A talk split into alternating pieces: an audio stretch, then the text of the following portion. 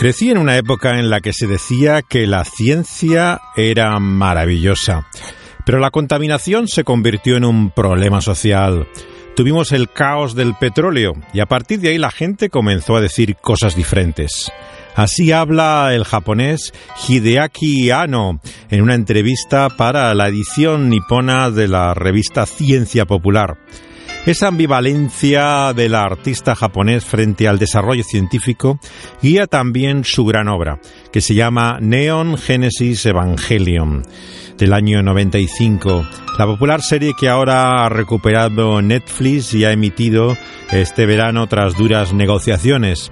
Por medio de tópicos tan dispares como robots gigantes, sexualidad adolescente, imaginaría judio-cristiana, Ano y su equipo de otakus, que es como les llaman a los que trabajan en este tipo de dibujos de anime, vuelve a plantearnos de forma extravagante esa ambigua relación entre el hombre y la tecnología, para hablarnos de relaciones rotas, de soledad, del sueño imposible de un nuevo comienzo. Situándonos de manera inverosímil, en el año 2015, Neon Genesis Evangelion nos presenta un mundo posapocalíptico seres llamados ángeles atacan la Tierra. Para evitar el desastre, científicos japoneses del Instituto Paramilitar llamado NRV desarrollan enormes cyborgs que llaman Evangelions, tripulados por niños. Estos últimos se encuentra entre ellos Shinji Ikari, que tendrá que hacer frente a sus pesadillas psicológicas el intento de salvar a la humanidad. Dicho de ese modo, Eva, como le gusta llamarle a su director, no parece más que otro anime estrafalario. Pero si tenemos en cuenta que algunas ediciones de sus DVDs cuestan entre 100 y 250 dólares solamente de segunda mano, y lo que ha pagado Netflix eh, millones para poder emitirlo, nos damos cuenta de que estamos ante una serie de dibujo animado japonés particularmente importante. Una historia de robots mitológicos que ha traído a la audiencia japonesa en primer lugar desde que se estrenó en los años 90, pero también a Occidente con esta obsesión típicamente japonesa también de los robots. Nada más comenzar el siglo XVII, la sociedad nipona dio inicio a una de las etapas más peculiares de su historia.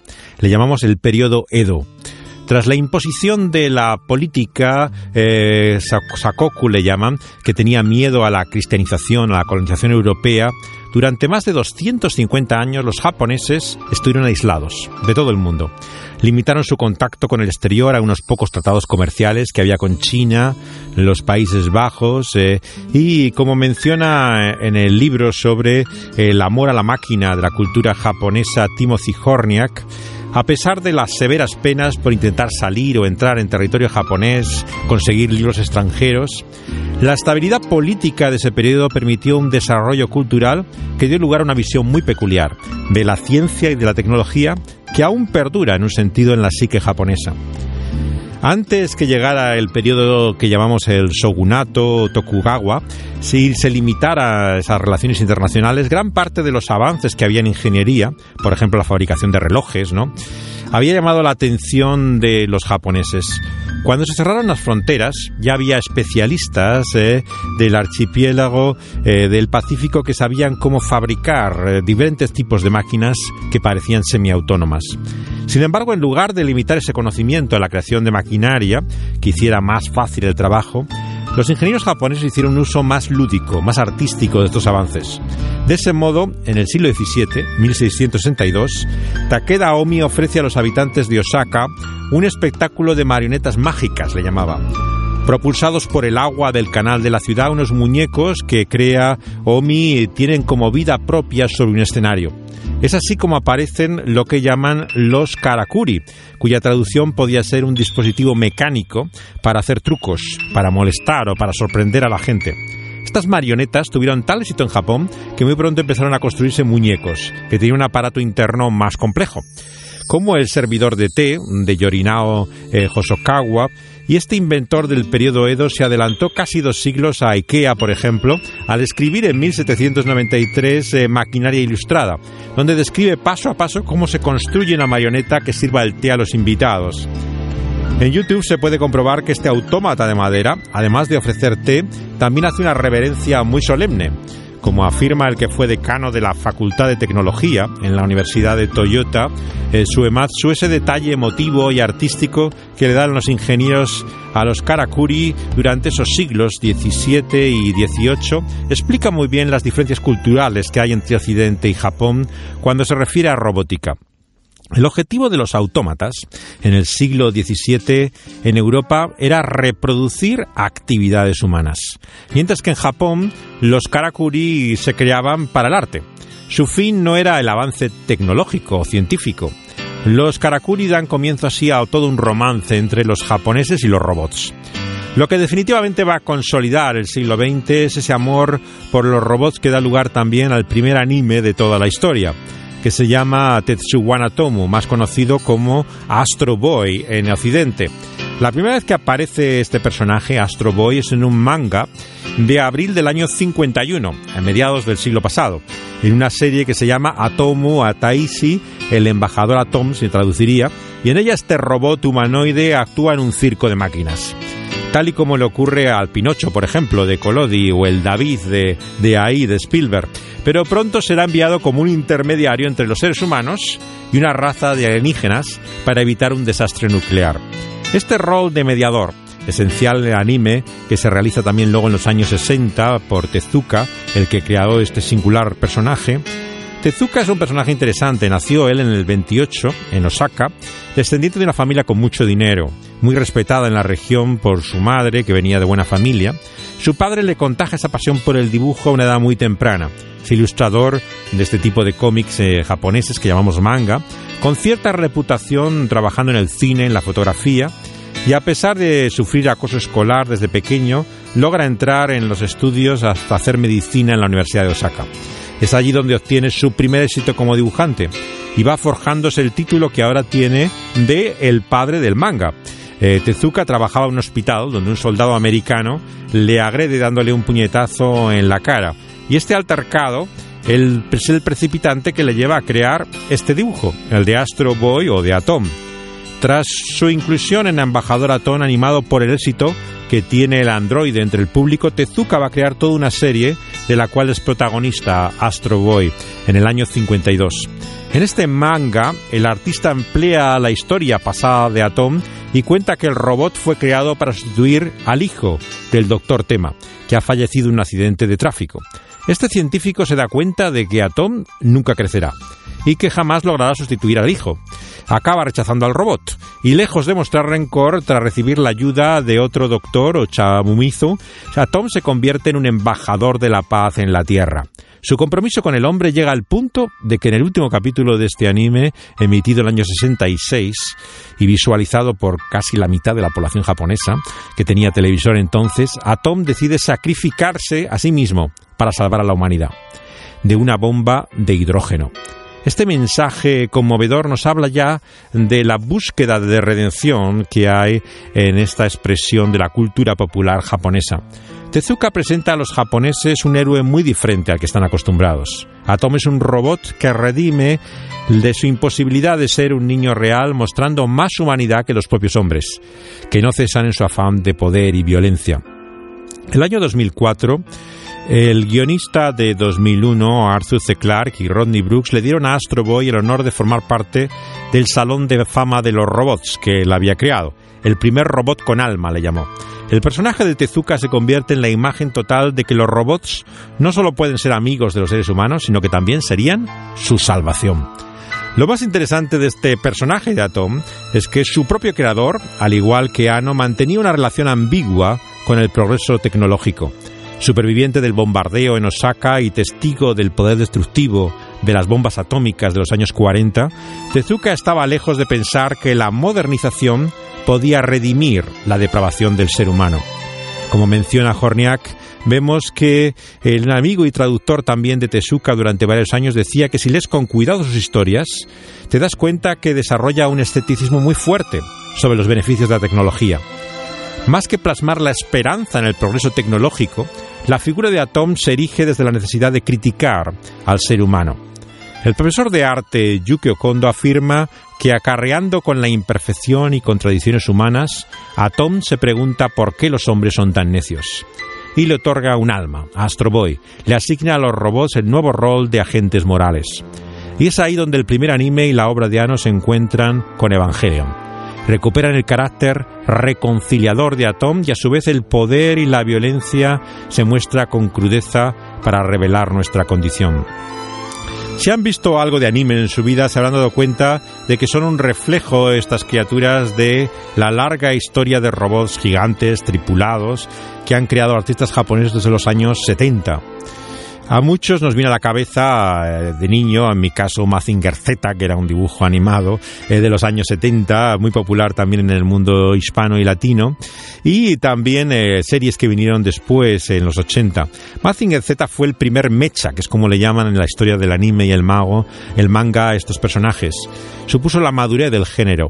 Vemos que esa serie de Nagai crea el super robot, un mecha fantástico de poder desorbitado, místico, y nos presenta un real robot, una mecha más realista cargado de jerga científica, vulnerable. Y es novedosa también esa aportación de las máquinas que están en un punto intermedio entre dos tipos de mechas. El lenguaje técnico de todos estos aparatos es muy complejo y los evangelios no renuncian en ningún instante al carácter místico. Eh, la razón de presentar a los Sebas, que es como se le llama entre ambas categorías, no es una excusa para atraer audiencia sino que, como confiesa Ano, en este híbrido que ha creado el equipo de Gainas, en vez de rechazar eh, estas ideas, se retoma con fuerza los planteamientos en torno al conflicto psicológico entre la máquina y el niño, y comparten el 90% del ADN humano, y desdibujan la línea así entre lo humano y lo robótico. Los instantes más violentos de la batalla entre los Evas y Ángeles comprobamos que estos Evangelions se manifiestan más carácter humano que artificial. La fuerza del armamento de este robot tripulado se convierte así en la imagen del poder del deseo de sus tripulantes. La furia, la frustración, los traumas transforman eh, a, los Sebas en algo monstruoso. Mientras que lo que llaman el RX-782 personificaría la ausencia del padre en esa serie eh, que se conoce como Gundam, en Evangelion Shinji se encuentra con una grotesca cara que le llama Eva 0.1 y que sería como un espejo. Bueno, si ya se han perdido a estas alturas entre todos estos robots, como yo mismo al contárselo, se darán cuenta que este toque a lo Frankenstein de Mary Shelley, que hace interesante la serie para algunos, lo que desvela es el horror, la semejanza entre la criatura y el creador, y lo absorbe para convertirse en algo nuevo, sin límites, terrorífico. Se han escrito muchas páginas describiendo el conflicto psicológico que presentan historias como esta, pero hay un tema que domina, la soledad. El silencio del tren, las calles, los colegios, las cigarras que despiertan a Shinji en el hospital, el teléfono que no volverá a sonar, dice Misato tras la muerte de su amante, la explicación de ese sentimiento de desamparo, que queda plasmado en el dilema también del erizo, que Rizuko le comparte a Misato en el episodio 3 y se convierte en el hilo conductor de la resolución de los protagonistas.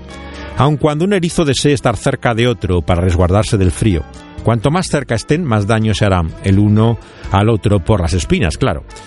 Por supuesto, la ilustración del erizo no es de Ano, es de un filósofo alemán, Schopenhauer, a quien el creador de Eva parece haber leído asiduamente. Una visión depravadora y desgarradora y simpatizante de esas ideas de Schopenhauer que fundamenta en la experiencia personal de Ano que ha afirmado en ocasiones que durante la elaboración del anime tuvo grandes depresiones. Hay quien llegó a pensar que no es más que una sesión catártica del artista japonés. Además de esto, varios autores hablan del impacto que tuvo en el equipo también en la conciencia del país los atentados de una secta. Recordarán que un grupo llamado Aum eh, Sinriquillo a finales del siglo XX atacó con gas sarin el año 95 matando a 13 personas en el metro que hay en Tokio unos meses antes justamente del estreno de esta serie. Estos sentimientos de desesperanza, de vacío, impregnan el dilema también de ese erizo y Eva deja claro que el mayor conflicto de los protagonistas no reside en su compromiso con la misión o la capacidad de sus armas para derrotar a los ángeles, sino en el dolor que acarrea la necesidad de intimidad, la incomprensión que trae consigo las tensiones, como explica los últimos capítulos del anime se convierte en una terapia en la que Shinji desea buscar escapatoria. Tiene que ser un personaje finalmente de doble naturaleza, humano y ángel, el que nos muestra el camino. Es así como Kagoro abandona sus deseos y voluntad para que Shinji viva y se muestra vulnerable y abierto en un amor absoluto a Shinji. Es la salida a ese ciclo de sufrimiento y aislamiento. Toda esta mitología, para concluir, y simbolismo religioso que envuelve todo este relato de Evangelion es un galimatías que puede hastiar al espectador. Son figuras cabalísticas, alusiones a personajes de tradición sorprendentemente hebrea, ecos del gran libro, de la Biblia, mientras que Ikari contempla impasible cómo brotan ojos del Adán colgado en una inmensa cruz, uno se plantea si todo este simbolismo no es más que el resultado de la curiosidad japonesa por una religión extraña a su cultura como es la cristiana. Tanto Orniak como otros descartan que esta esquizofrenia y obsesión mitológica pueda haber dado interés a los artistas en alejarse de todo lo que se ha hecho hasta entonces. Según la opinión del autor, esta amalgama de imaginería religiosa tiene su razón en la crisis de identidad, de desencanto del propio Amno. Es fácil comprobar que esa visión ambivalente del progreso tecnológico es muy similar también a la que mantenía Tezuka al principio del manga. Es la cita con la que comenzábamos. La ciencia es genial, la ciencia mandaba, pero en las últimas décadas los peligros de su mal uso nos hacen preguntarnos si nuestro futuro con la ciencia será bueno o será malo. El artista Murakami dice para una revista que la crisis de identidad del personaje personifica las dificultades de Japón durante la posguerra, una nación que se recuperó del trauma de la guerra para darse cuenta de su incapacidad para crear futuro. Al igual que Shinji, el personaje, Japón está analizando la raíz de su parálisis existencial. Por eso es que la alternativa a los problemas del mundo en Evangelion no pasan por la fuerza de los robots, sino por el corazón de los tripulantes. En una entrevista un año después de la primera emisión, Ano afirmó sorprendido que es extraño que haya sido todo un éxito. Personajes tan enfermos. De alguna forma reflejan la soledad, la incapacidad de amar de los protagonistas. La solución de Eva es el plan de complementación humano, que consiste en acabar con la individualidad, en fusionar los seres humanos en un mismo ser, en un nuevo comienzo que acabaría con la incomprensión, las guerras, la soledad, el dolor. No es una vuelta a la nada, es volver al principio, dice Gendo. Ese deseo de ser uno, de deshacerse del sufrimiento, está relacionado con esa pulsión de muerte, que no es más que el deseo de volver a la tranquilidad del útero, a esa práctica que implicaría la muerte, los tripulantes en el líquido amniótico de los Eva. Por eso, Comenta para desesperación eh, Kaworu de Shinji de todos nosotros que el dolor es algo que el hombre debe soportar en su corazón. Como esto le duele al corazón, fácilmente algunos llegan a pensar que la vida es un dolor. Esta relación con el nuevo comienzo nos lleva finalmente al Nuevo Testamento, a Jesús hablando de nacer de nuevo. El maestro de Israel, Nicodemo, capta rápidamente la metáfora y es consciente de que acabar con los conflictos del hombre sería entrar como por segunda vez en el vientre de la madre. ¿Cómo puede hacerse esto? pregunta Nicodemo. Y renuncia a la imposibilidad del hombre de subsanar su mayor problema. Porque a pesar de los esfuerzos que hacemos para convencernos a nosotros mismos de que nuestros errores hay lecciones y aspectos únicos, como nos trata de vender la publicidad, lo cierto es que todos hemos soñado alguna vez con empezar de nuevo, borrón y cuenta nueva. Las historias que contamos bastan para comprobar ese deseo inherente a la naturaleza humana. Hemos visto que ese sueño de un nuevo anuncio, inicio para todos, se derrumba por el egoísmo, el afán de poder, el control del hombre. Porque nuestro problema, queridos amigos y oyentes, no es tecnológico, no es psicológico, no es educativo, Hemos dado la espalda al único que puede sacarnos de nuestra obstinación. Como Sinji nos encontramos sin escapatoria. Tenemos una deuda moral con Dios de la que no podemos huir. Es por eso que las palabras de Cristo siguen siendo buenas noticias. El verdadero Evangelio para todos nosotros. No es el último artefacto creado por el hombre para corromperlo finalmente con nuestra codicia. A diferencia de la cruz vacía de Ano, el Evangelio nos presenta la cruz de Cristo Jesús que esparce agua limpia para lavar el corazón, que nos da un nuevo espíritu para amar de verdad. El nuevo Génesis ha comenzado por medio del único reconciliador entre Dios y los hombres, ese Hijo que obedeciendo al Padre, Cristo Jesús, hace que no estemos solos, que es en Él donde podemos empezar y comenzar otra vez descansando en su amor absoluto, su favor merecido, que sorprendió a Nicodemo ese día cuando le dijo, porque de tal manera amó Dios al mundo que ha dado a su Hijo unigénito, para que todo aquel que en él cree no se pierda, sino que tenga vida eterna.